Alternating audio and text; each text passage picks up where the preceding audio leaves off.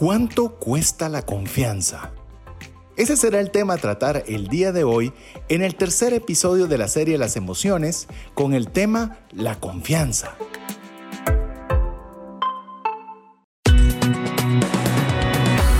Nuestra mirada va más allá de los límites naturales.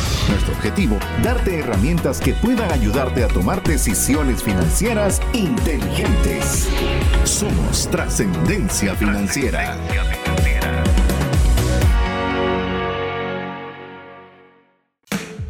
Soy César Tánchez y siempre, siempre llevo conmigo mi iPad.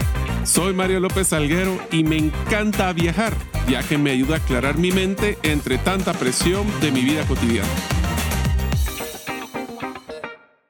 Hola, mi nombre es César Tánchez y como siempre un verdadero gusto poder contar con el favor de su audiencia en un programa más de trascendencia financiera, un espacio donde queremos eh, compartir principios que le ayuden a tomar decisiones financieras inteligentes. ¿Para qué? ¿Para agradar a Dios con el buen uso de los recursos? Sí. ¿Para tener lo suficiente para usted y su familia? Sí pero también para trascender más allá de usted, que usted pueda tener más que suficiente para poderle compartir a una mano amiga que tanto necesite de su ayuda en un momento particular. Si le hizo clic, se le hizo match. Si usted cree que este es el programa para usted, pues bienvenido. Hoy estamos desarrollando una serie súper interesante que son las emociones y tenemos un tema muy, muy interesante el día de hoy. Pero antes de poderle compartir el tema y poderle también presentar a nuestra invitada especial para el día de hoy, le doy paso a mi amigo Mario López Alguero para que tenga la oportunidad de saludarle también en este día. Pues César, muchísimas gracias. Siempre es un gran gusto estar compartiendo con nuestra audiencia, tratando de darles valor cada vez que nos tenemos el honor que nos escuchen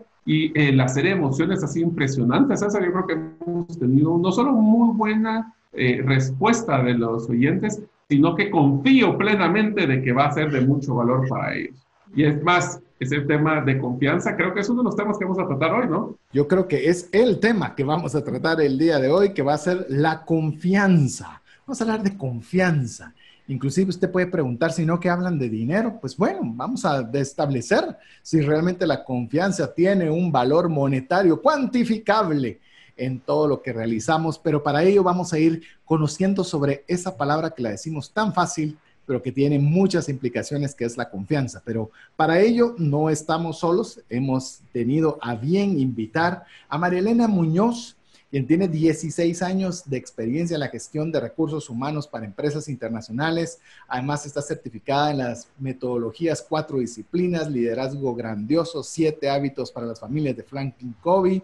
También es facilitadora certificada de Lego Series Play, directora también del primer programa de TV sobre empleo en Guatemala, El trabajo es tuyo. Adicionalmente a ello, y estoy haciendo un muy amplio resumen de la hoja de vida de Marilena. En 2011 fue elegida por Vital Voices como una de las 20 mujeres líderes emergentes en Guatemala.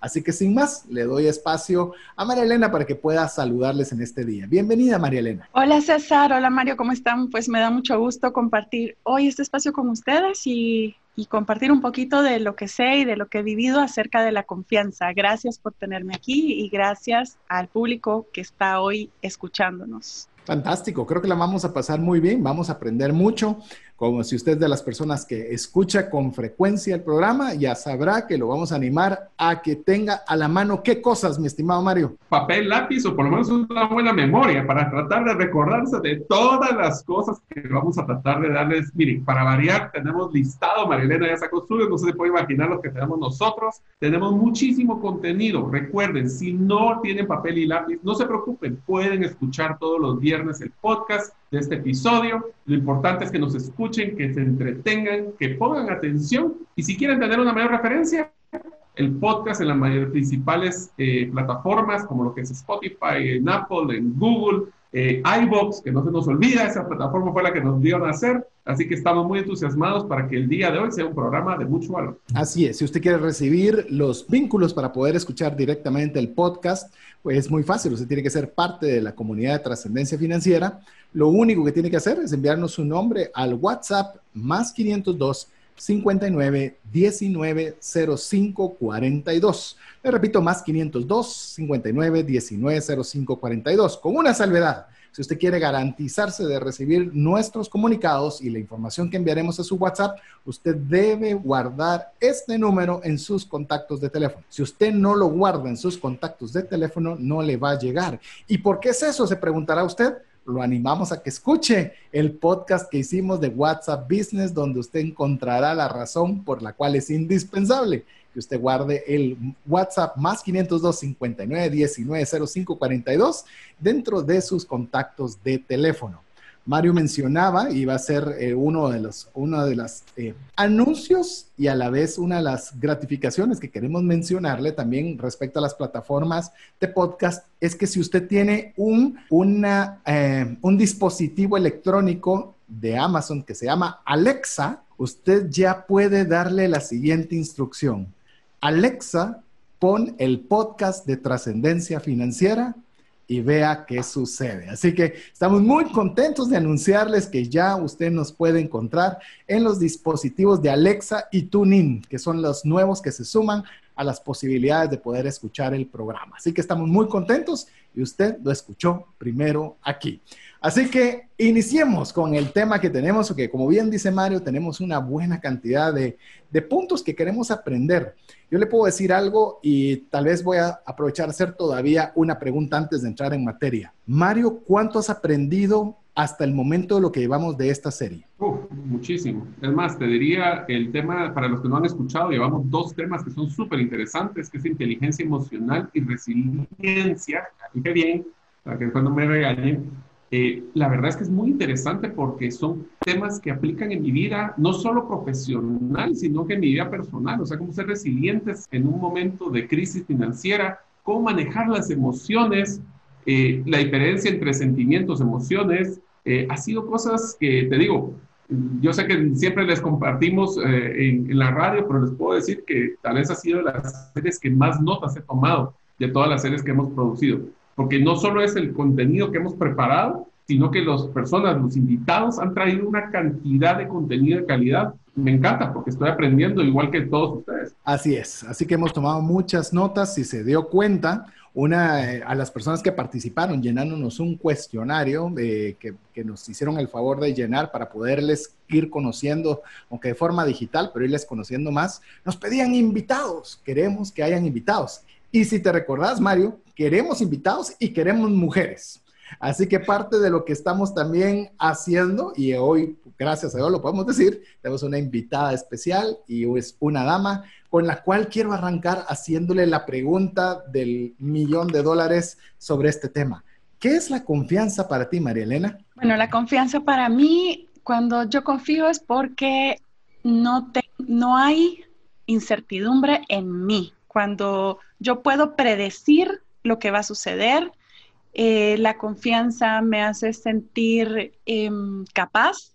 Pero bueno, más que la mía, fíjense que les traigo una que encontré y que me pareció muy oportuna para el contexto de trascendencia financiera y se las quiero compartir. Este concepto de confianza es de un filósofo francés que vivió en los años 1600, se llama Francisco y les voy a decir cómo se escribe Rochefoucauld, Rochefoucauld. Y dice así, la confianza siempre es del agrado de quien la recibe. Es un tributo que pagamos a su mérito. Es una prueba de fe. Son prendas que le otorgan un derecho sobre nosotros y una especie de dependencia a la que nos sometemos voluntariamente.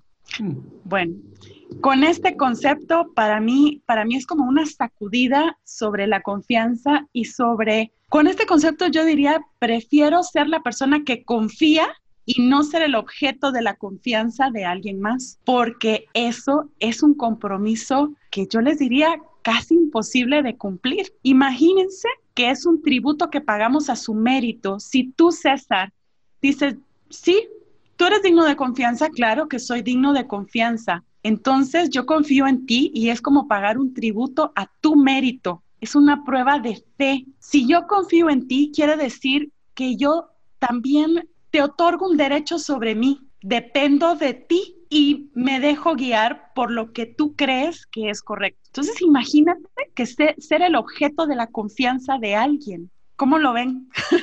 Está muy gruesa. Pues, empezamos este programa, pero con un un tema existencial bien interesante, ¿eh, Marilena? Está muy bien. La verdad es que es un, es una, el permitir que alguien confíe en ti tiene una obligación muy fuerte, porque recuerda que así como de fácil es ganarla, es perderla. Pero me gusta el concepto porque al final yo solo controlo lo que yo puedo hacer, no lo que los demás. Y yo tomo la decisión si quiero confiar en la otra persona o no. El hecho que otra persona me pida que confíe en él ya me genera ruido. Entonces, el hecho de que yo pueda confiar en alguien es mi voto de confianza de mi voto de validez hacia la otra persona. ¿No crees, César? De hecho, eh, lo podemos ver y le digo reflejado enormemente en el programa de una forma que quizás es imperceptible.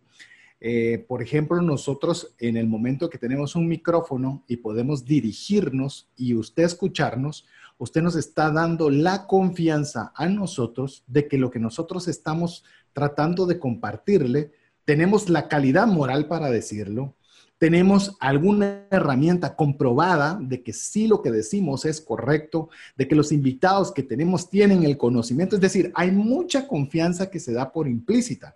Usted dirá, pero yo no le di nada. Bien, con solo prestarnos su tiempo y su oído a lo que estamos diciendo, usted está confiando, está permitiendo que nosotros entremos a sus oídos, entremos a su mente, podamos explorar algunas ideas y le digo, con esa, con esa confianza otorgada, y es algo que lo mencionamos de forma constante durante todos los programas que tenemos de trascendencia financiera, es algo que a nosotros nos obliga mucho a esforzarnos, porque sentimos esa responsabilidad, que bien decía Marilena y que, eh, que acentuaba Mario, porque no es cualquier cosa.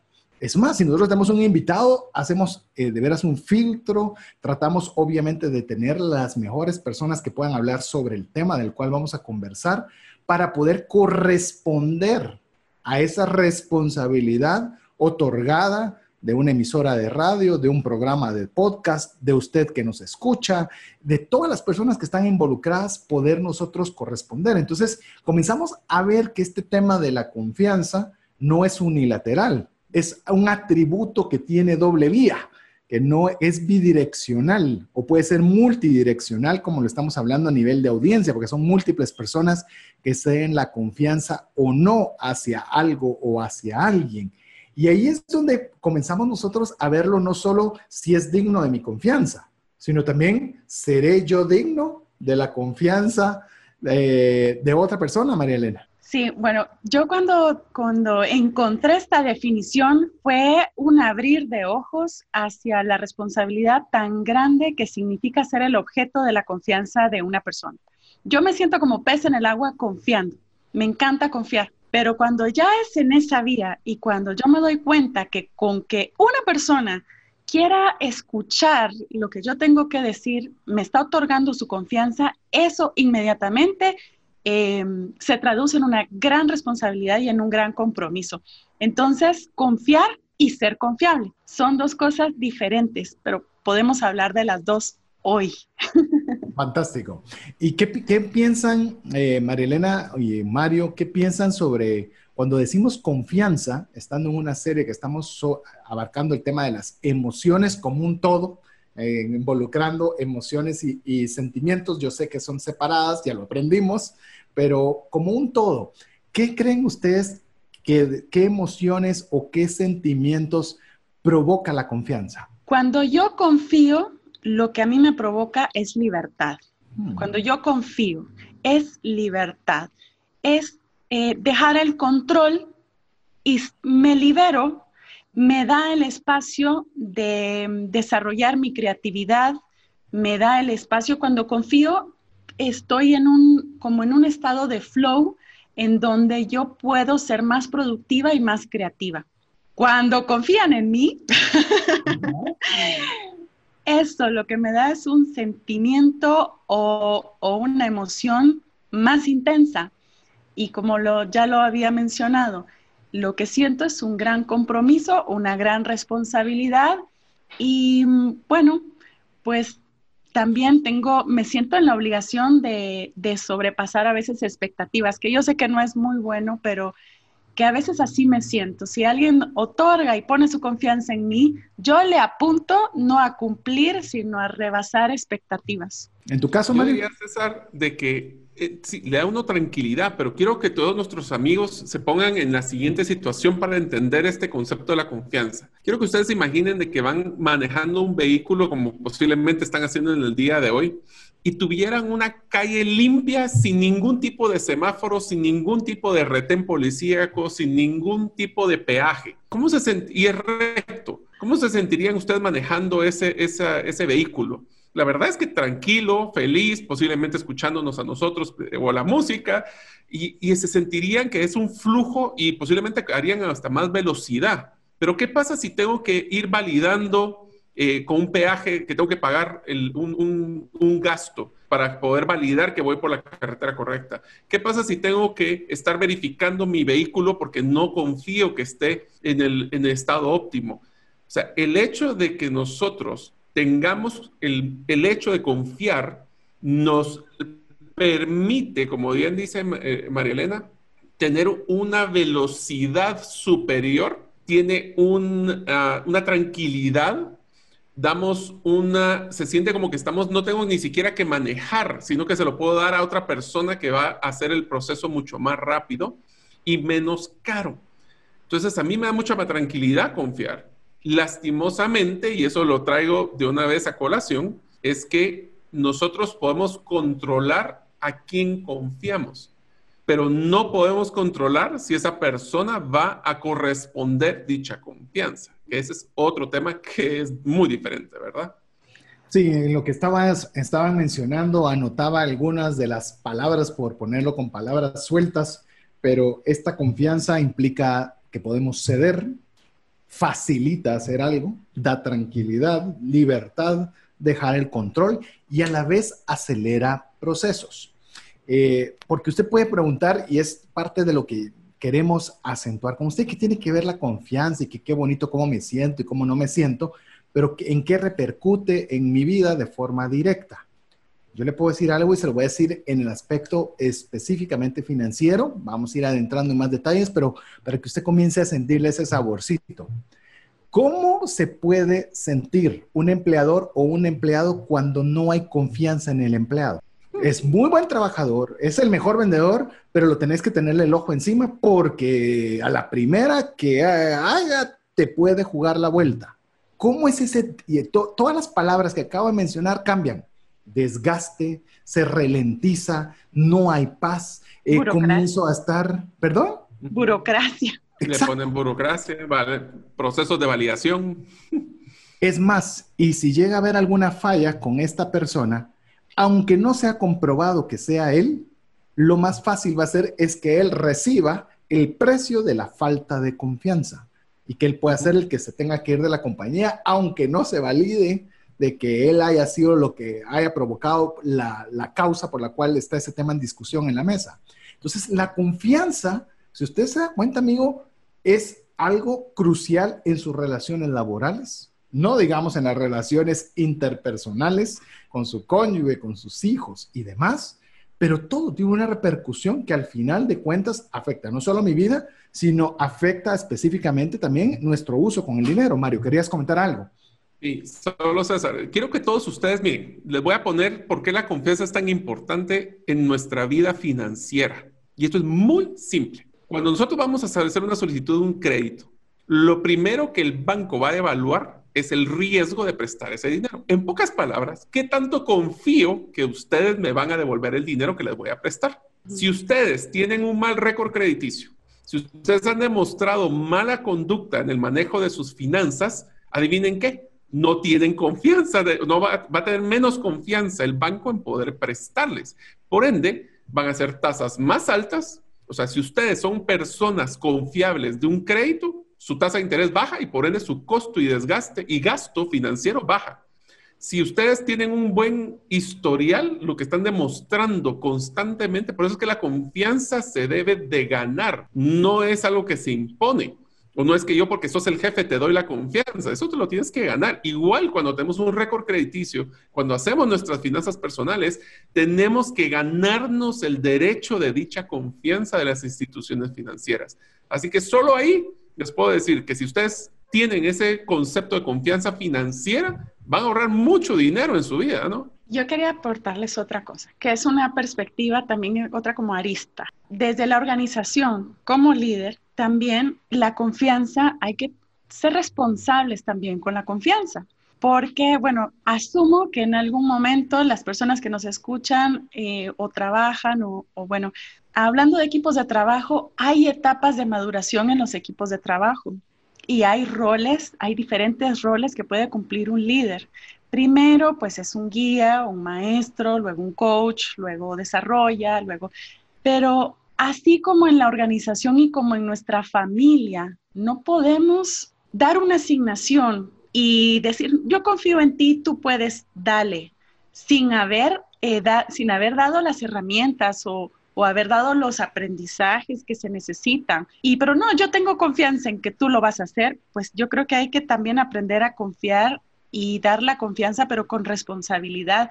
Y ahora que menciona Mario un banco, yo no tengo tan buena memoria, pero ustedes tal vez se recordarán que hubo situaciones muy duras que pasó mucha gente porque hubieron entidades financieras que dieron préstamos y como quien dice, un préstamo es la evidencia de que confío en ti, pero resulta que hicieron muchos préstamos a personas que no tenían la capacidad de pago. Y yo lo equiparo a estos equipos de trabajo dentro de la organización cuando un gerente da la confianza eh, al equipo para que pues cumplan con cierta asignación que resulta ser que sobrepasa sus conocimientos o su experiencia. Entonces también creo que la confianza y dar la confianza hay que darla con responsabilidad. Mi hijo acaba de cumplir 13 años y él está con muchas ganas de aprender a manejar, pero yo todavía no le voy a dar el carro. Así que eso nada más quería agregar. Yo creo que es muy valioso, María Elena, eh, lo que estás mencionando. Eh, yo lo tú lo pusiste del lado positivo, con confianza y responsabilidad. Yo lo veo como no confundir la confianza con irresponsabilidad. Es decir, si yo no equipo, como bien dices tú, no equipo, no le enseño a manejar el auto, a darle un, car un vehículo a un adolescente que nunca ha tocado un vehículo, es una irresponsabilidad. No es falta de confianza, es una irresponsabilidad. Entonces, amigo, yo quiero, tal vez en este marco que estamos generando de la confianza y el impacto que tiene en nuestra vida y en nuestras finanzas, yo me enfoqué en la parte negativa de una persona que no tiene confianza, pero antes de ir a nuestro primer corte, decirle, ¿qué tal al revés? ¿Cuánto puede escalar una persona que es confiable aunque no sea muy competente? Es decir, que tiene un gap o tiene un espacio de crecimiento que no lo tiene aún, pero el tipo es confiable. Yo le digo que esto debe hacerse y yo puedo descansar de saber que yo no sé cómo lo va a hacer, pero a él se le puede delegar. ¿Qué piensan ustedes brevemente de esta idea? A ver, yo solo te lo pongo así todos los líderes exitosos que he entrevistado en mi vida, todos, todos tienen un patrón en que similitud, que es, existió alguien en su vida, un mentor, un coach, un gerente, un líder, que confió en ellos y que vio en ellos actitudes y competencias que ni ellos confiaban que tenían ellos. Clarísimo. Bueno, yo igual, o sea, también he conocido y se me pasaron por aquí nombres y rostros de personas que que yo consideraba que mm, tal vez no tenían el requerimiento de experiencia o de conocimientos, pero que eran personas en las que se podía depositar la confianza porque eran personas que resolvían, que encontraban la manera de cumplir con lo que había por delante y que aunque en ese momento no contaran con la herramienta necesaria para hacerlo, la iban y la iban a conseguir. Entonces, que se podía predecir el resultado con ellos y el resultado que se podía predecir era que iba a ser un resultado positivo. Así, que eh, sí, sí, creo que puedes llegar muy alto con la confianza. Puedes llegar muy alto con la confianza y raras veces vas a llegar muy altos por muy competente que seas si no tienes esa confianza. Breve historia rápida, en mi caso particular, eh, como bien decía Mario, él hizo un comentario y todos se nos pasaron nombres a la cabeza. En cierta oportunidad me enviaron a una capacitación a Europa de una compañía en particular, de la cual no había producido ni vendido absolutamente nada con ellos. Y para mí, el haberme enviado sin el mérito de, ganármelo a través de ventas e ir, forjó en mí un amor por esa compañía, el cual retribuí, gracias a Dios, eh, en muchas veces en retornos esa confianza inicial dada sin merecimiento. Muchas veces se le llama a ello gracia, cuando uno tiene el favor de alguien que nos proporciona esa gracia, ese favor inmerecido. Así que con este pensamiento vamos a ir a mensajes importantes, no sin antes recordarle que nos puede escribir al WhatsApp más 502 59 19 05 42, recordándose de guardar ese número dentro de sus contactos. Estamos en breve con usted. Hola, te saluda César Tánchez y tengo una pregunta para ti. ¿Te gustaría ir más rápido y más lejos en tus finanzas? ¿Te gustaría tener finanzas saludables y mantenerte así? Esa es la razón por la cual te animo a que tú puedas profundizar cinco pasos para una vida abundante y feliz a través de leer este libro con el mismo nombre, más rápido y más lejos en sus finanzas. Estoy convencido que este libro te ayudará a establecer tu propósito, a liberarte de gastos y de deudas y de muchas herramientas que serán importantes para que puedas tener una vida abundante y feliz. Puedes adquirir este libro en las principales librerías de Guatemala y si tú vives fuera de las fronteras de nuestro país, puedes hacerlo a través de Amazon en versión digital o en versión física. Espero que tú puedas disfrutar de esta experiencia para tener una vida abundante y feliz. Decisiones financieras diligentes que honran a Dios y provean recursos para nuestras familias y prójimo. Le agradecemos en favor de su confianza al permitirnos el tener este espacio y poder compartir con usted este tercer episodio de la serie Las emociones, en la cual el día de hoy estamos adentrándonos a una palabra que la decimos tan fácil, que es la confianza, pero que tiene un involucramiento tan grande en todas las áreas de nuestra vida. Su servidor César Tánchez junto a Mario López Alguero y María Elena Muñoz que estamos compartiendo sobre este tema al cual usted puede escucharlo despacio, con papel y lápiz, como lo decimos constantemente, a través de cualquier o de la mayoría de plataformas de podcast que se lo enviamos directamente a su WhatsApp si usted es parte de nuestra lista de difusión. Es muy fácil, si todavía no lo es, nos escribe su nombre al más 502 59 19 05 42 y seguido de guardar ese número dentro de sus contactos. Si usted no guarda ese número dentro de sus contactos, no recibirá información de nuestra parte. ¿Por qué? Le animamos a que vaya a escuchar el podcast de WhatsApp Business y ahí estará la respuesta con más detalle. Así que estamos hablando de la confianza. La confianza, ya vimos un poco eh, de una forma muy rápida, pero por lo menos tratamos de hacerlo lo más claro posible, de qué es la confianza y algunas de sus implicaciones. Pero, ¿dónde podemos tener, por mencionarlo de alguna forma, Marielena, un punto de partida para poder tener nosotros o poder desarrollar nosotros la confianza a favor nuestro? Un buen primer punto de partida es equiparnos con lo que necesitamos para confiar.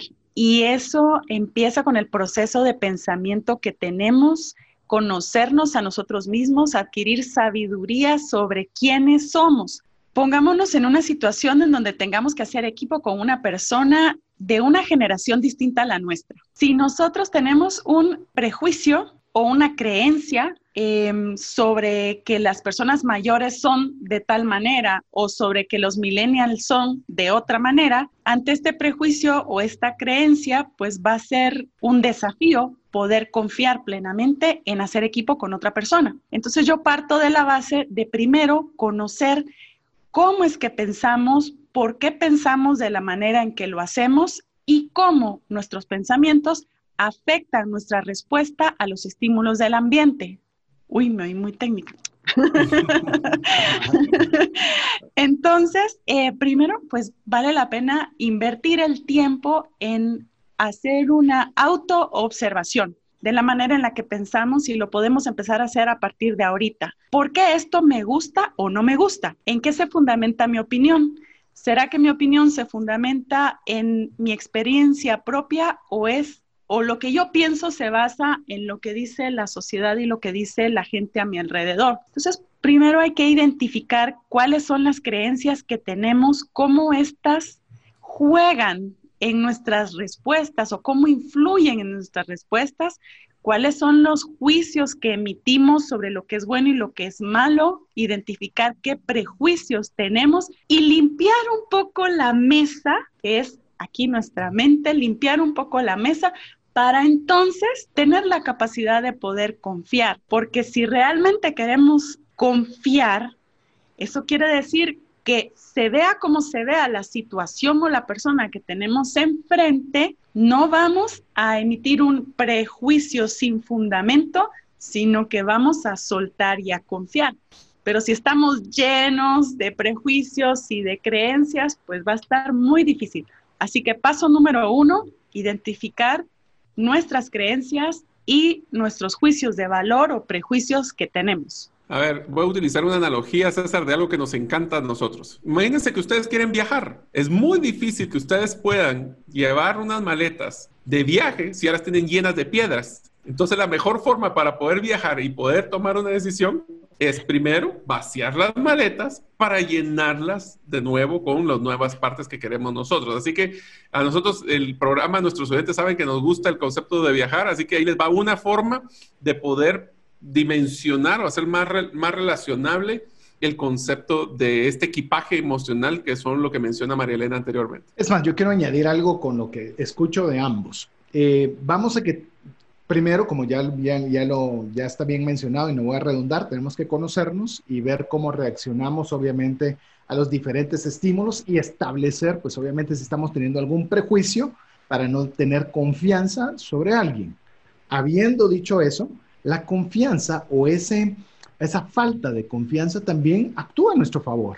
Es decir, si nosotros le diéramos nuestra confianza a todo el mundo, porque no hay que tener prejuicios por nada, pues muy probablemente nos vamos a ver en unas situaciones complicadas la mayor cantidad de veces. Entonces, lo, lo que yo por lo menos eh, quiero sumar a lo que estoy entendiendo es, si bien es cierto, yo voy a tener prejuicios, no sé si ustedes, eh, ustedes o sus esposas muy probablemente que les dicen, hay algo de esa persona que no me da confianza. No hay química. No puede especificar qué, ¿verdad? Le decimos, pero sí, ¿por qué no confías o qué es lo que te da desconfianza? Eh, no estoy segura, pero no me gusta. Y tal vez en este tema es donde la confianza deberíamos de ver qué es exactamente aquellos impulsos que están haciendo en defensa propia, los cuales son positivos, en los que nos salta una alerta y nos dice, hay algo que no me gusta y ver si es algo que nosotros podemos poderlo describir y determinar, la verdad, no me gusta porque no se viste bien. Voy a hablar tonteras.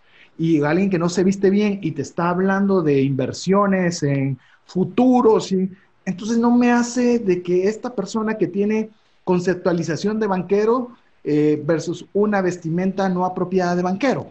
Entonces, no es congruente. No es congruente. Y hay veces son cuestiones visuales eh, que rápidamente no sabemos describir con la velocidad que va de cabeza, corazón, mente, ojos, eh, etcétera. Entonces yo le digo, amigo, la falta de confianza es algo que creería, y María Elena, pues si tú crees que es diferente, por favor me corriges sin ninguna pena, pero la falta de confianza es un sistema humano de protección que creo que es valioso y de lo que tal vez tenemos que definir es si nosotros estamos teniendo un juicio adecuado de esa falta de confianza. Bueno, si es eh, oportuna la falta de confianza en un momento dado, creo que va a ser siempre oportuna si esa falta de confianza no responde a prejuicios y a falsas creencias.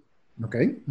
Entonces, ahí tiene más probabilidad de ser oportuna, pero digamos, poniéndolo desde una perspectiva distinta, si yo entro a una reunión y yo veo que mis aportaciones no son muy cuestionadas o no son recibidas, o yo percibo que no, que no se está confiando en mí y en lo que yo tengo que decir. Entonces puede ser que yo esté siendo el objeto del prejuicio de algunos ahí porque soy muy guapa y nada. Eso. Son mentiras. Deslumbro el cuarto. Eh. El precio de la fama, ¿qué te puedo decir? Mario, recordate que esta es la serie de mí mismo, así que... No, mentiras. Sí, no, es, mira, es, como ver el mí mismo cómo está de, de, bien. Pero, miren, pero puede ser que yo sea, yo esté siendo el objeto del prejuicio de, de algunas personas, pero también aquí hay un elemento que eso merece un programa, después se los, les dejo la inquietud y es la intención. Entonces, también es muy importante cuál es esa intención que yo llevo eh, sobre la idea que estoy presentando. Si la intención que yo llevo de mi proyecto, de mi idea, de la decisión o de la acción, si la intención responde a una eh, intención egoísta, pues es más probable que la persona del otro lado, aunque no sepa con exactitud qué es lo que no le gusta de mí, sí perciba que yo estoy buscando únicamente mi propio beneficio. Entonces, eso es algo que la gente no dice, estoy buscando mi propio beneficio, pero todo mi lenguaje corporal y mi comunicación lo podría decir. Entonces, habría que revisarse la intención. Cuando yo encuentro tope, tope, tope, tope, pues la invitación es a revisarme cuál es la intención que yo estoy llevando. Si es una intención egoísta de mi propio beneficio, esa es una probabilidad por la que mis, eh, no caminen mis propuestas. Por el otro lado, entonces la intención correcta, ¿cuál es? La del bien común. Esa es la intención correcta. Si la intención que yo llevo está buscando el beneficio, no solo el mío, sino que de las otras personas, es más probable que sean receptivos a lo que yo tengo que proponer. Sí, recientemente escuché en un podcast que estaba escuchando en el cual decía de que nos equivocamos la gran mayoría de veces que queremos persuadir, cuando realmente lo que deberíamos enfocarnos es en conectar, ver si hay dos posiciones que tienen falta de confianza la una y la otra, ver qué partes sí tienen en común para poder hacer esa conexión, para que esa, esa falta de confianza pueda encontrar algunas líneas en las que ambas partes pueden diferir en varios aspectos, pero hay varios que les unen y que esa, esas, esos espacios de conexión sean los que faculten ese déficit de confianza, que ya sea percibida, prejuiciosa o incluso que existan alguna, algunas pruebas de que es real. De hecho, eh, antes de, que Mario, hacerle el espacio a Mario para ampliar sobre este tema, escuché sobre las negociaciones que se hacen de conflictos muy difíciles entre los países árabes, donde no hay confianza. O sea, yo no confío en ti, tú no confías en mí, pero ¿cómo logramos hacer acuerdos? Entonces, sí es posible hacer acuerdos con faltas de confianza. Lo que se va a requerir, entre muchas cosas, lo que ya les mencioné, encontrar puntos en común y hay uno que es bien interesante y lo quiero dejar en la mesa para, para que lo podamos decir, las garantías. Es decir, y esto, amigo, plantee lo que usted tiene un producto nuevo. Usted tiene algo que usted cree que es la quinta maravilla, pero usted no se ha ganado la confianza de ningún consumidor ni de ningún cliente. ¿Cómo puedo yo ganarme la confianza? Ah, es que si él lo prueba, se va a dar cuenta que mi producto es lo máximo y nunca más va a querer usar otro. Pero hay una falta de confianza por el falta de conocimiento. Entonces usted puede decirle garantías, yo te garantizo que si esto lo usas y no te funciona, me lo devuelves y te reembolso tu dinero. Yo qué sé, darle a la persona oportunidades de prueba de que es usted es digno de esa confianza la cual está solicitando. Inclusive, César, yo te voy a decir un tema que todos nuestros amigos deben de tener bien claro y es que si algo ha cambiado en el mundo digital es que ahora desconfiamos mucho a veces de las marcas y confiamos más en lo que dicen las otras personas de cómo percibieron dicha marca. Entonces es impresionante que ahora confiamos más en otros consumidores y lo pueden ver con el tema de cuando viajan, el, rating de las estrellas en los hoteles, el tema de los comentarios que pone la gente cuando compra. O sea, yo no sé César, pero ya hablamos en el programa de compras por Internet, que fue el año pasado, de que muchos de nosotros nos vamos más por el número de estrellas que ha hecho una referencia a alguien más, porque confío en el criterio desinteresado de aportar su experiencia a otros que cualquier campaña publicitaria que se ganaron millones, se gastaron millones de quetzales, dólares, eh, le lempiras o la moneda que ustedes quieran, en tratar de convencerme. Imagínense, ahora confío más en otros que no conozco que en la marca que sí conozco. Sí, en mi negocio, que son los servicios de capacitación, los testimoniales para mí son, son mi tesoro, los testimoniales y lo que dicen mis clientes de mí. Así, es. Entonces, imagínate, tienes no solo un reto porque tienes que generar confianza, sino que ahora la confianza no viene directa, viene indirecta. A mí me gusta mucho un libro, tengo dos libros que les quisiera recomendar. El primero se llama Blink, el parpadeo, B-L-I-N-K. Es exactamente lo que dijo César, es cómo podemos escuchar a nuestro subconsciente para tomar decisiones sin información y sin tiempo. Imagínense qué interesante. Y el segundo es la velocidad de confianza de Stephen Covey. Este es del grupo de Franklin Covey y habla sobre la velocidad de la confianza. Y quisiera tal vez entrar a ese tema, eh, María Elena, porque creo que hay ciertos aprendizajes de este libro que son impresionantes. Y es más, el primero que me gustaría que explicaras de este libro es ¿Qué es eso de una cuenta monetaria de la confianza? Porque eso, o es dinero o es confianza. ¿Cómo funciona eso? Te gusta ese ejemplo, ¿verdad? Me gusta mucho ese ejemplo, sí. El del gustan los depósitos, eso le gusta. El estado de cuenta. No le gustan, pero los depósitos sí. Especialmente si son criptomonedas que están creciendo, decidos. Bueno, en este momento César y yo que no nos habíamos conocido, estamos creando una cuenta, tenemos una cuenta. Yo tengo una cuenta ahorita emocional que puede estar en números verdes porque le he causado muy buena impresión a César, creo. entonces, entonces estamos en números verdes.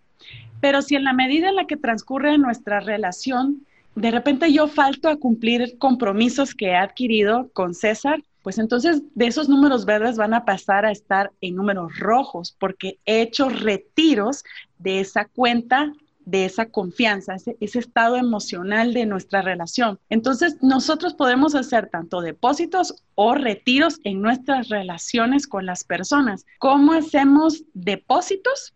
Bueno, hacemos depósitos primero cumpliendo con nuestros compromisos, fortaleciendo esa cuenta, eh, haciendo depósitos que nos que hagan que la otra persona sienta confianza hacia nosotros. ¿Y cómo hacemos retiros? Pues faltando a esos compromisos. Hacemos retiros. Hay, digamos, otro tipo de depósitos, otro tipo de retiros. Por ejemplo, cuando nosotros le llamamos la atención en nuestro hogar, eh, a mí me ha pasado, yo le he hecho retiros a la, a la cuenta de mi hijo, por ejemplo. Me ha pasado, lo tengo que admitir, en donde de repente he sido muy dura llamándole la atención por algo, sobredimensionando algo que no valía la pena y después resulta que mi hijo ya no me dice las cosas a mí, sino que busca a su papá. ¿Por qué?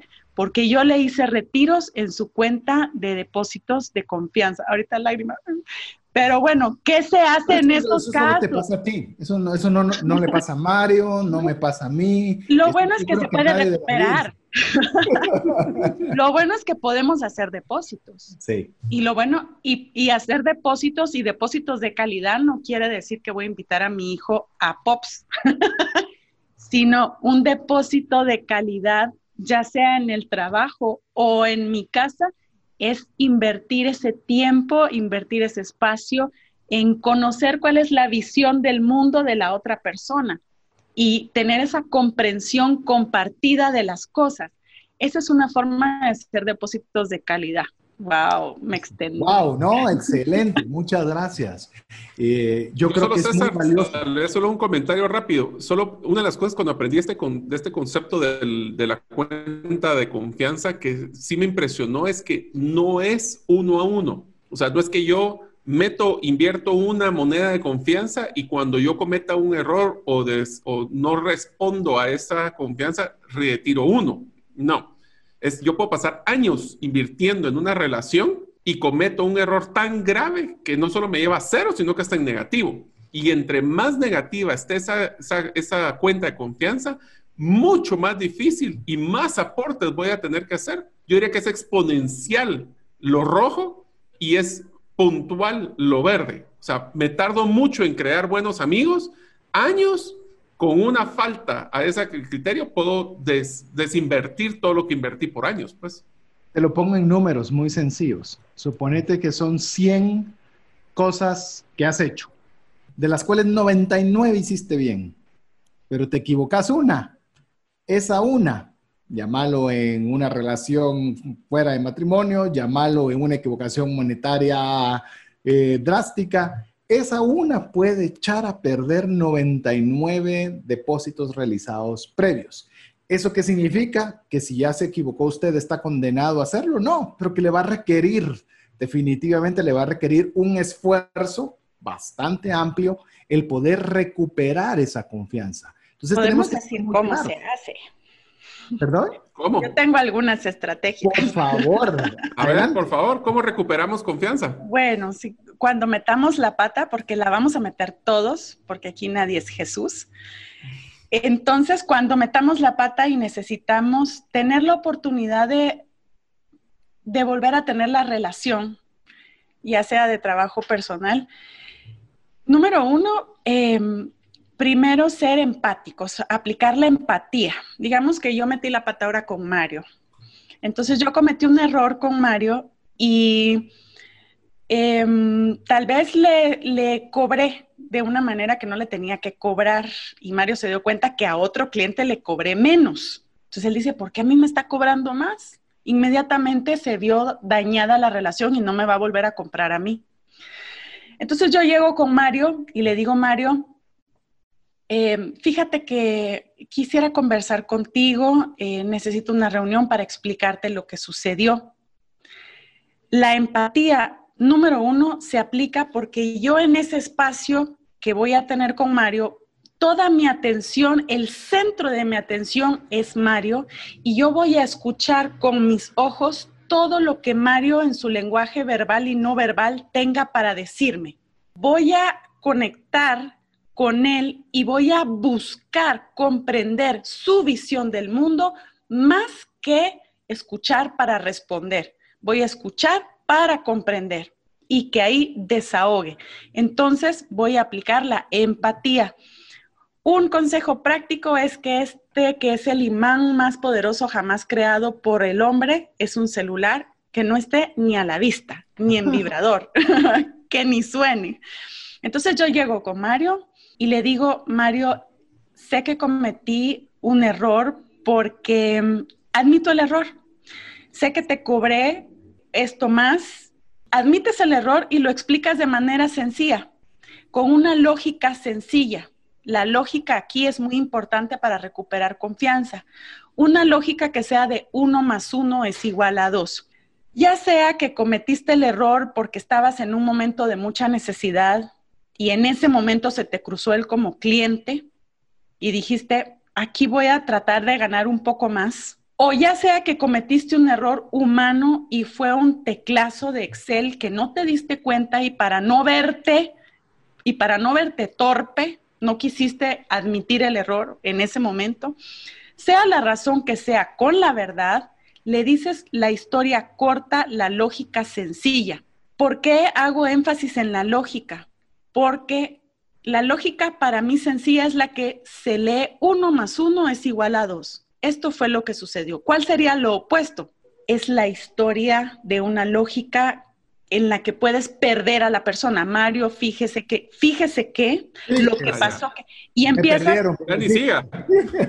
Exactamente. Entonces tiene que ser, número uno, la empatía, número dos, la lógica y número tres, la autenticidad si yo quiero tener la oportunidad de volver a construir mi torre de Jenga de la confianza con Mario. buena, forma gráfica. Así, así te miro tú con la confianza. Entonces, si yo quiero tener la oportunidad otra vez, entonces soy auténtica y le digo tanto lo bonito y lo feo de lo que sucedió. Soy auténtica y le digo, Mario, en este, digamos, si yo le dijera solo lo bonito por recuperarlo como cliente, yo le digo, Mario, ¿sabes qué? En un mes o dame 20 días y yo te voy a hacer otro descuento o yo te voy a devolver el dinero y le hago un ofrecimiento que dudo poder cumplir, entonces en ese momento corro el riesgo de perder la confianza todavía a un nivel irrecuperable. Pero si yo le digo lo bonito y lo feo, ¿qué quiere decir con eso? Mario, en este momento yo no te puedo reembolsar lo que te cobré. Eso, eso no es algo bonito si uno quiere recuperar la confianza de un cliente, pero es la verdad. Es lo bonito y lo feo. En este momento no tengo el dinero para hacerte el reembolso, pero voy a trabajar para tenerlo lo más pronto posible y en cuanto yo tenga una fecha en la que te lo voy a reembolsar, te la voy a dar. Entonces tú le dices, no le quieres endulzar con tal de recuperarlo, sino le dices y le presentas lo bonito y lo feo de la situación. Entonces es lógica, empatía y autenticidad, o empatía, lógica y autenticidad. Esas son bien sencillas y yo he visto que esas te dan la posibilidad de recuperar la relación. Perfecto, y con este excelente consejo vamos a ir a un espacio donde tenemos preparadas noticias importantes para usted, no sin antes decirle que sea parte de nuestra comunidad de trascendencia financiera, escribiéndonos un mensaje al WhatsApp más 502 59 19 05 42, escríbanos su nombre y ya con eso le tendremos en nuestro listado de difusión y recibirá el link del podcast para que usted pueda fácilmente volver a escuchar. Yo personalmente voy a escuchar esta parte que acaba de decir María Elena una o varias veces porque es un procedimiento súper sencillo, pero valiosísimo para que todos podamos aplicar a nuestra vida. Así que mientras usted nos escribe un, mensaje al WhatsApp, lo dejamos con noticias importantes para usted. Hola, te saluda César Tánchez y tengo una pregunta para ti. ¿Te gustaría ir más rápido y más lejos en tus finanzas? ¿Te gustaría tener finanzas saludables y mantenerte así? Esa es la razón por la cual te animo a que tú puedas profundizar cinco pasos para una vida abundante y feliz a través de leer este libro con el mismo nombre, más rápido y más lejos en sus finanzas. Estoy convencido que este libro te ayudará a establecer tu propósito, a liberarte de gastos y de deudas y de muchas herramientas que serán importantes para que puedas tener una vida abundante y feliz. Puedes adquirir este libro en las principales librerías de Guatemala y si tú vives fuera de las fronteras de nuestro país, puedes hacerlo a través de Amazon en versión digital o en versión física. Espero que tú puedas disfrutar de esta experiencia para tener una vida abundante y feliz. Mensajes vía WhatsApp 502 5919 0542 Esperamos estar ganándonos su confianza, escribiéndonos un mensaje a nuestro WhatsApp más 502 59 19 05 42, dejándonos únicamente su nombre y con eso nosotros le incluimos en nuestro listado de difusión.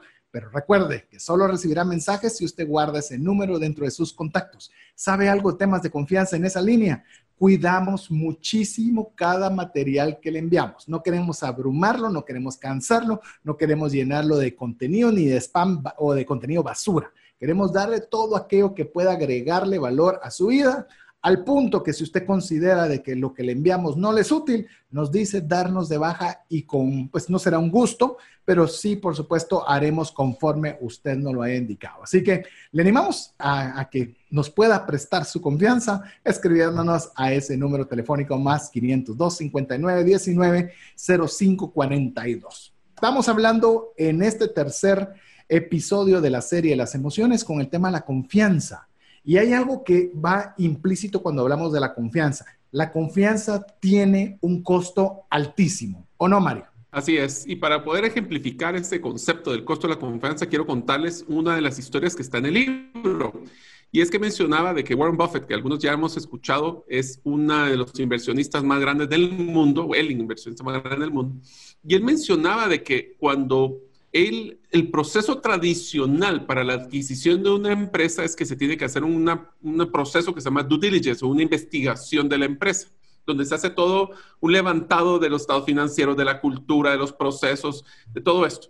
Después hay que mandar una auditoría a los estados financieros para poder hacer la validación que lo que dicen que es, es. Después manda un equipo de avanzada para poder ir a validar lo que ya habían dicho las otras personas y después entran los abogados para hacer garantías de lo que queda, todo lo que se investigó es correcto. Solo imagínense la cantidad de costos de honorarios que han existido en ese proceso. Él mencionó de que una de sus eh, adquisiciones más exitosas fue literalmente una mano después de un almuerzo y donde confiaron que la otra persona estaba diciendo lo correcto y todos los procesos antes mencionados no se hicieron. Simplemente se hizo. La, yo digo que tengo esto, aquí están mis números, el otro confió que existió, nos damos la mano, somos honorables y se hizo el proceso, firmamos y no hubo sorpresas. ¿Cuánto dinero se ahorró Warren Buffett con eso? Millones de millones de dólares. Ahora piensen cuando ustedes están haciendo una negociación con un cliente, si ese cliente les va a pedir una fianza, una póliza, una garantía, endóseme hasta su primogénito. O sea, ¿cómo es ese proceso de confianza? Entre más confianza, más bajo el costo de hacer relaciones entre las diferentes personas. De hecho, quiero comentarles de que estoy leyendo la biografía de Jorge Méndez, Méndez con S al final, no como normalmente lo conocemos en Guatemala, que es con Z, termina con Méndez, es el, para aquellos que les gusta el deporte, específicamente el fútbol, es el agente deportivo más exitoso que ha conocido el planeta. Es obviamente como representa a los principales jugadores y demás.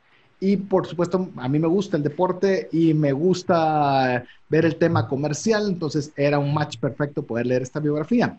Pero él menciona que obviamente se necesitan todo lo que decía Mario, un, due diligence, un, se necesitan contratos, se necesitan abogados y demás. Pero dice que hay algo que los contratos no dicen sobre él, que él cuando da la mano se selló el trato. Es decir, si él le dice, yo voy a trabajar por ti para llevarte de este equipo A llevarte al equipo B y te doy la mano, o sea, puede el jugador descansar de que él se va a enfocar a que eso suceda y que el contrato, dice, es estrictamente un formalismo necesario para, para la vida y para el deporte y para nuestro mundo actual. Pero qué importante es cuando este jugador, imaginen que cumplió la promesa que le dio su representante, ¿cómo se va a referir a otro jugador similar a él? Mira, él cuando dice que va a conseguir algo, lo hace.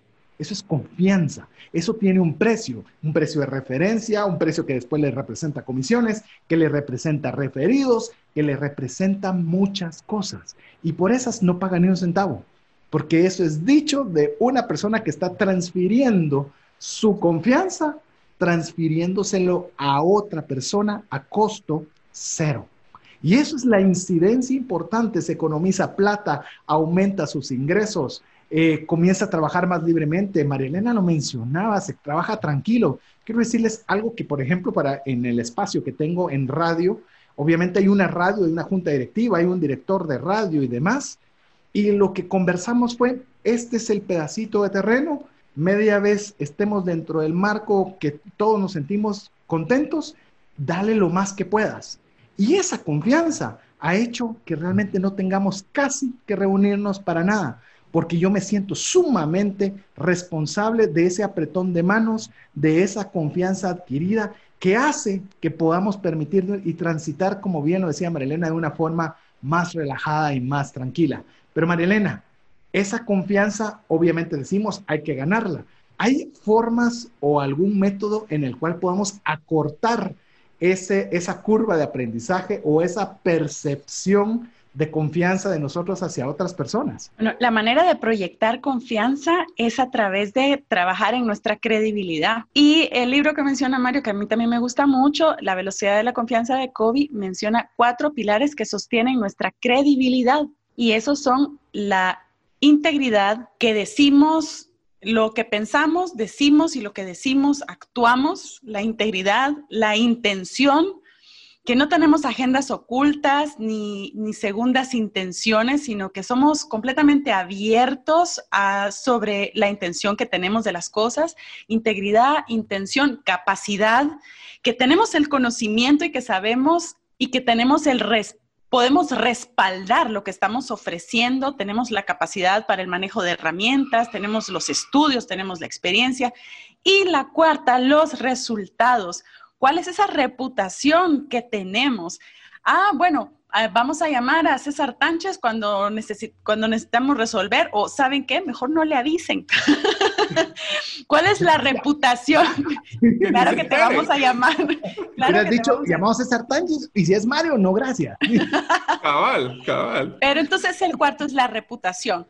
Integridad, intención, capacidad y resultados. Esos son los cuatro pilares que COVID nos presenta como los que sostienen la credibilidad eh, personal y son los que en cualquier momento no solo acortan, digamos, ese, esa, ese momento, sino que yo creo que les ha pasado, más nos pasa a las mamás, creo yo. Las mujeres tendemos mucho a, a referir médicos o a recetar, ¿verdad?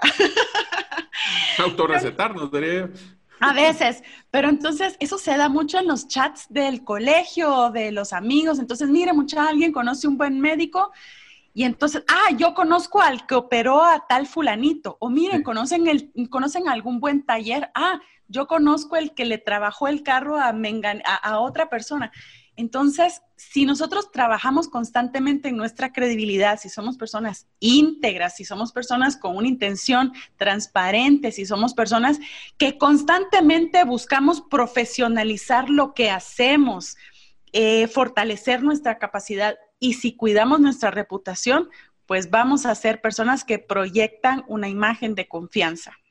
Marilena, con los cuatro elementos que estabas mencionando, eh, por lo menos a simple vista, yo soy de los, de los tres, lo, el que no he leído aún el libro, pero ya inmediatamente terminando voy a descargarlo. Eh, estoy viendo intención, eh, integridad, capacidad y resultados. De alguna forma, pienso que hay dos que son internos y dos que son externos. Es decir, yo puedo de Mario saber cuál es su capacidad porque puedo saber y, me puede describir las destrezas que pueden ser fácilmente comprobables. Los resultados hablan por sí solos, pero la intención y la integridad son internos. Es decir, no son tan fácilmente tangibles. ¿Cómo podemos nosotros tangibilizar, o se les ocurre a, tanto a Mario como a Marilena, cómo podemos tangibilizar estos dos elementos que podrían parecer que son en el interior. Yo soy íntegro. Miren, esa palabra íntegra es una de mis palabras favoritas y el libro de integridad de Henry Cloud es uno de los mejores libros que he leído y los veo integridad en todas las misiones y visiones de las empresas, pero muy pocas veces sabemos lo que abarca y lo que implica la integridad. Si nosotros queremos que la gente confíe en nosotros, ¿qué consejos se les ocurren a ustedes que podemos nosotros proyectar para demostrar integridad y demostrar la intención. Marilena, te la dejo. Ok. Digamos en nuestro negocio, hablando de integridad, si nosotros cumplimos la promesa del producto que vendemos, estamos siendo íntegros. Si estamos en el ejemplo, ajá, digamos que tú prometes que tu producto quita las manchas, pero que la gente lo compra, lo compra en oferta y no quita las manchas, pues entonces ahí inmediatamente hay una falta a la integridad, porque no está cumpliendo la promesa. Mentira. En el caso, en el caso que yo les eh, dije en un bloque anterior sobre que yo le cobré diferente, o cobro a un cliente le cobro de una manera, a otro cliente le cobro de otra manera, ahí se pone en duda la integridad también, se cuestiona la integridad. Entonces, hay evidencias de falta de integridad y también de integridad. Miren, hay unas cosas de integridad tan lindas que yo me imagino que a alguien les ha pasado cuando dice, señor, me dio cinco quetzales de más. Hmm. ¿Verdad? Eso es integridad. Cuando, cuando nosotros nos damos cuenta que, estamos, digamos, estamos eh, percibiendo algo que, que no debería de ser y que tenemos que devolver y lo devolvemos, eso es integridad. Entonces la integridad, hay evidencia y, se puede percibir y se puede ver la integridad. En cuanto a la intención, la intención es un poco más complicada, pienso yo, porque la intención al final genera un resultado. Digamos, no se puede ver el proceso de la intención, pero sí se puede evidenciar en un resultado. Cuando nosotros tenemos una intención de, mm, por ejemplo, vamos a una reunión de trabajo y vamos a, presentar una proyección de ventas o estados de resultados y la intención es salvar el propio pellejo. y la intención, digamos que la intención es salvar el propio pellejo, entonces en esa reunión lo más probable es que vayamos a tener un gran número de cuestionamientos sobre los datos que estamos presentando. Mientras que si la intención con la que yo presento estado de resultados o con la que yo presento proyección de ventas es la intención de generarle valor a la organización y de dar mi aporte para que la organización crezca, lo que voy a tener ahí son sugerencias y gente que se quiera sumar a mi propuesta o a lo que yo presento. Entonces, la intención sí es como un impulso, es como una fuerza que al final eh, si no se puede medir, sí se puede evidenciar en los resultados que tenemos. No sé si eso les genera ruido. Porque inclusive, inclusive me da, me da eh, pauta a mencionar algo que, que, bueno, yo creo que ya con los años uno lo va un poco aprendiendo, pero llegas a una reunión de lobby, cuando se podía, eh, llegas a una reunión de lobby, estás platicando un montón y es como prohibido no saber. Alguien está hablando de algo y, y todos asientan como, sí, comprendo, ajá. Y trata uno de ser todavía el más inteligente que el otro y decir algo aunque no conozca.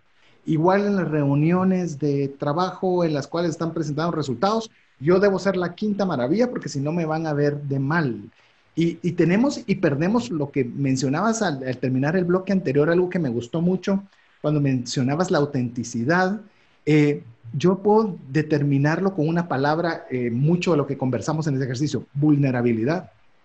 Y les digo, es increíble cómo gana la confianza y lo, lo he aprendido de dos amigos en particular. Los dos amigos son especialistas en preguntar. Aportan casi nada, les digo, y no porque no sepan, pero están en un lugar y contame cómo lo haces. A la que interesante. Y esto, Ale, ¿y cómo lo haces? ¿Y cuántas veces lo has hecho? ¿Y a quién más se lo has expresado? Miren, no solo aprendió, sino que salen de amigos para toda la vida. O sea, la persona encuentra confianza en alguien que se preocupó en saber lo que él sabía, en lugar de tratar de llevarnos de ser los más inteligentes. Y sí, yo tengo tal cosa y tu carro y funciona así, yo le puse el mofle, yo le puse... sino tratar de verdad de generar, vuelvo a lo mismo, esa conexión. Y esa conexión da confianza. Amigo, yo le digo, es algo que lo he visto en estas dos personas es algo que me cuesta, mí me gusta más compartir, pero es algo que trato de preguntar. ¿Por qué cuando esté en una reunión, pregunta? Y, cuando se vea tentado de decir algo, vuelva a preguntar. Eso genera, como bien lo decía Manelena, o por lo menos pienso que funciona en esa vía, genera esa intención de que a mí me interesas tú, me interesa cómo funciona, me interesa lo que haces y genera ese vínculo de confianza y corta enormemente la curva de, aprendizaje de cómo poder nosotros generar confianza. Hay una perla que acabas de dar que, la quiero retomar de, de todo lo que dijiste y esta perla está en la vulnerabilidad porque hoy en las organizaciones y en las casas, dentro de nuestros hogares, hay niveles de ansiedad que se puedan estar manejando por el contexto en el que vivimos. Y entonces la responsabilidad de las, de las personas de autoridad en las organizaciones o de los padres en las casas es esa, ese compromiso y esa responsabilidad de ser, de ser quienes dan respuestas. Entonces yo tengo que dar respuesta, ¿verdad? Soluciones. Soluciones. Entonces, la vulnerabilidad también genera confianza porque si nosotros tenemos eh, esa, en primer lugar, esa confianza en nosotros mismos y, y esa autoestima y ese sentido de valía, y podemos decir, miren mucha, fíjense que en este momento no tengo respuesta, pero voy a regresar a, conseguir la respuesta y yo se las doy. Pero presentarnos de una manera en la que, pues, da más desconfianza presentarse como que somos perfectos y lo sabemos todo, a que presentarnos como seres humanos imperfectos. Entonces, si, si nosotros tenemos la capacidad de ser vulnerables y de, y de decir, esto sí lo sé y esto no lo sé, tanto en la casa como en la organización, vamos a generar un clima de más confianza, porque la gente va a saber que cuando digamos algo, va a ser algo que realmente eh, responde a lo que creemos es verdad. Fantástico. Eh, ¿Saben qué es lo más simpático de esta conversación, César? De que es exactamente la conversación que todo equipo de recursos humanos debería tener a la hora de contratar a una persona. ¿Por qué? Porque ¿qué es contratar a una persona? Es darle el voto de confianza a alguien de que va a poder hacer el trabajo correcto. Entonces, para poder contestar tu pregunta sobre el tema de integridad, de intencionalidad, yo lo manejaría bajo un modelo, primero, entrevista por competencias, y ahí podrán entrar a investigar ese concepto. Pero más que esto es poner a las personas a que les cuenten, por eso es que escuchar lo que dijiste fue muy importante, que les cuenten los casos donde ustedes consideran que puede ser área gris y pueden demostrar esa intencionalidad o ese criterio o esa integridad. Ejemplos de esto es, pueden manejar escenarios donde ustedes pueden decirles, miren, ¿usted qué haría si pasa esto? Que puede ser una situación de la vida real que va a vivir en el trabajo que va a tener que hacer, donde se puede cuestionar la integridad. El otro que también puede ser interesante es competencias. Competencia ahora es bien difícil de poder predecir una competencia. ¿Por qué? Porque ahora, antes era un checklist. tiene licenciatura, tiene maestría, tiene tantos años de experiencia, ya está, di la voto de confianza de que tiene la competencia para hacerlo. No es así ahora. Ahora ya no es lineal los puestos de trabajo, ya no es una educación. ¿Qué pasa si decimos tiene 18 cursos en Internet? Eso es lo equivalente a una licenciatura o no, pero si necesito la licenciatura, o sea, ya hoy por hoy la educación superior es un requisito para poder tener un puesto gerencial. Esa es una pregunta existencial que no quiero que ni entremos, pero es, el, es donde tenemos que entrar a pensar realmente, si vamos a dar el voto de confianza a una persona para que trabaje con nosotros, yo creo que agarraría esos cuatro ejercicios, que, esas cuatro eh, partes que habló María Elena y volverlo parte integral de su proceso de reclutamiento. Inclusive si usted está pidiendo el trabajo, ¿cómo puede usted demostrar esas cuatro, esas cuatro situaciones? Inclusive le voy a dar un salto eh, con un poquito de énfasis en el tema financiero. Suponga usted que usted está teniendo problemas y tiene convenios de pago con una tarjeta de crédito por la situación complicada que está, pero usted está aplicando a una posición financiera donde realmente va a tener acceso a dinero. Y usted eh, puede decir, obviamente, yo soy contador, yo soy auditor, esa es parte de sus capacidades. Los resultados es en la empresa en la que estaba, antes de que cerraran por coronavirus o lo que fuera, pues los resultados de mi área eran estos. Y usted puede tener esa parte de intencionalidad e incluso de integridad, decir, a raíz de eso tuve problemas financieros en los cuales me vi obligado a tomar convenios de pago con las tarjetas de crédito, en las cuales aquí está el convenio y que con mucho esfuerzo estoy pagando, pero estoy cumpliendo. O sea, de una forma muy sencilla, lo que le di fue un simple ejemplo, que es muy simple, pero cómo usted puede demostrar esos cuatro eh, atributos que le van a ayudar a ganarse la confianza de la persona que usted tiene enfrente. Volvemos a lo mismo, estamos hablando que es verdad, ¿verdad? O sea, estamos partando que hay autenticidad en lo que está diciendo. Pero tenés carpistas, tenés carpistas. Así es. Pero cuando usted está en esa entrevista de trabajo, usted tiene que venderse usted mismo, pues tiene que contar básicamente, que es por lo que le decía, de que hay unas que son obvias, pero las no obvias, que nosotros las hagamos obvias y darle punto, o sea, acortarle el ¿cómo le decimos? El gap, la curva de confianza que la otra persona no tiene en usted, que usted le proporcione esas herramientas para que pueda confiar en usted, porque ese va a ser el inicio. Y yo creo que en base a esto, y también se menciona en el libro que, mencionaba, The Speed of Trust de Kobe, que la comunicación juega un rol crucial en el tema de la confianza, María Elena. Sí. Bueno, primero ser y después parecer.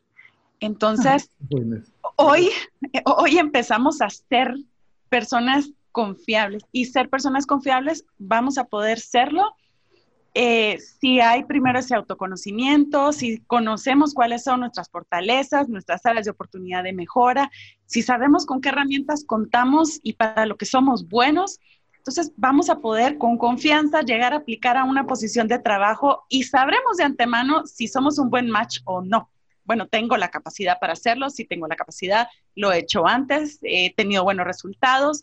Así que primero ser confiables, después parecer confiables, ahí entra la comunicación. Pero la comunicación va a funcionar si primero somos, porque si no es como jugar un rol, jugar un papel que no es sostenible. Podemos parecer confiables, podemos prepararnos para parecer confiables, pero eso no es sostenible en el tiempo porque no, es auténtico. Entonces, primero, sale a luz primero a partir de hoy eh, trabajar en la integridad, intención, capacidad de resultados, en ese autoconocimiento, en creencias, en prejuicios, en todo lo que vimos, que a veces a la gente le cuesta trabajo porque nos da pereza, porque es un trabajo de una autoobservación, pero luego de eso, pues entonces trabajar en nuestra comunicación y va a salir orgánicamente, naturalmente, si primero somos confiables, lo que salga de nuestra boca va a ser consecuencia de eso.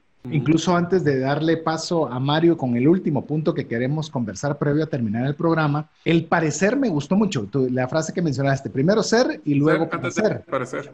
Pero algo que quiero añadirle, amigo, hay veces nosotros tenemos una falsa humildad, que es lo que, eh, sí, yo la verdad, yo lo que usted diga, es que sí, yo, yo, yo soy bien correcto, pero, pero la verdad a veces todos, todos, todos, tenemos falencias. No, esa es falsa humildad.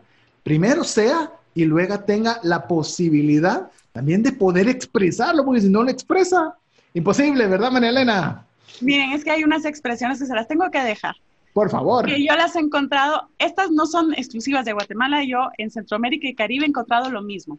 En mi humilde opinión, Ah, Ay, Dios. en mi humilde, en la otra, con todo respeto, cuando, cuando realmente vamos, o sea, no hay que poner ese tipo de frases porque si lo que vas a decir es una opinión contraria o, o diferente de la otra persona, pues nada más hay que decirla.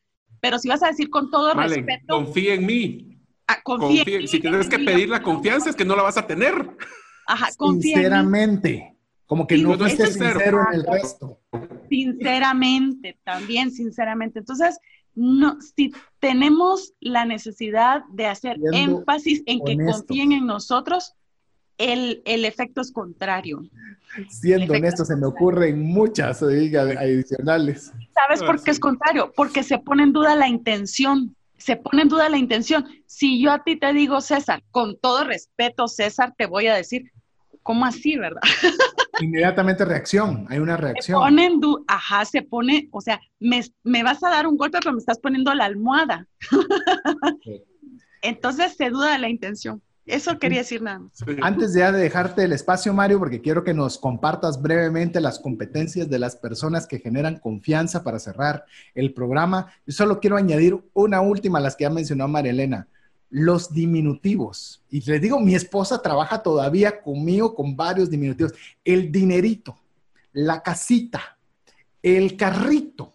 Eh, o sea, nosotros tendemos nosotros mismos, mí mismo, recuérdense que esa es la serie de mí mismo, hacernos más pequeños. Pero bueno, Mario, compartinos algunas de las competencias de las personas que generan confianza. Aquí va, en ametralladora. Número uno, hablar directamente. Dos, demostrar respeto. Tres, crear transparencia. Cuatro, componer los errores que cometemos. Cinco, demostrar lealtad. Seis, entregar resultados. Este es uno de los que me gusta más. Mejorar continuamente. El siguiente, confrontar la realidad. Aclarar las expectativas. Practica accountability. Y eso accountability para el español es la autorresponsabilidad. Escucha primero antes de hablar, mantén tus compromisos y extiende confianza antes de pedir confianza. Por lo demás, es todo. o sea, Ahí solamente. está. Si usted quiere, obviamente, ver cada una de estas características, o mejor dicho, escuchar cada una de estas características en nuestro segmento ametralladora, las competencias que las personas que generan confianza deben tener, pues le animamos a que escuche el podcast. Le recordamos, lo enviamos todos los viernes vía WhatsApp. Si Usted tiene que ser parte de nuestra lista de difusión escribiéndonos al más 502 59 19 05 42 y recuerde incluir eh, ese número dentro de sus contactos para tener la certeza de recibirlo. Y así llegamos al final del programa y voy a cederle eh, las palabras de despedida y algún, algún consejo final primero a María Elena para que pueda dirigirse a la audiencia. Ah, muchas gracias a ti, César, a Mario y a este espacio por permitirme compartir un poquito de mi experiencia y de lo que sé. Y un consejo final, hoy podemos empezar a ser nuestro propio observador. Lo que no se observa, pues no se puede cambiar, no se puede medir. Así que primero empecemos tomando conciencia de qué es lo que pensamos, de qué es lo que creemos y cómo esto afecta nuestras respuestas. Así es, y mi estimado Mario, Pues espero, amigos, de que con todo el cariño y amor que preparamos todo este contenido y agradeciendo a Marilena que ha sido un e- una episodio muy, muy dinámico, esperamos ganarnos su confianza cada semana a través de este programa y créame, honramos esa confianza y luchamos para que cada contenido, como decimos, el techo del episodio anterior se vuelva el sótano del siguiente. Así que trataremos de mejorar cada vez siempre que tengamos su confianza. Así es. Y yo quiero cerrar este episodio para mí es muy especial. Ya Mario le compartió tres de sus valores principales de vida. Quiero decirles que los míos son perseverancia, esfuerzo y confianza. Así que yo estoy convencido que si usted es una persona confiable, seguramente usted será digno de más confianza y cada vez que usted tenga más confianza, pues su vida será mucho mejor. Así que en nombre de María Elena Muñoz, Mario López Salguero, su servidor César Tánchez, esperamos que el material compartido el día de hoy haya sido de ayuda y bendición y lo animamos no solo a que usted lo aprenda, lo animamos a que usted lo ponga en práctica y también que lo comparta con aquellas personas que cree que puede serles de utilidad. Hasta que estemos nuevamente en este espacio, que Dios le bendiga. Por hoy, esto es todo. Esperamos contar con el favor de tu audiencia en un programa más de Trascendencia Financiera. Esta es una producción de iRadios Guatemala Centroamérica.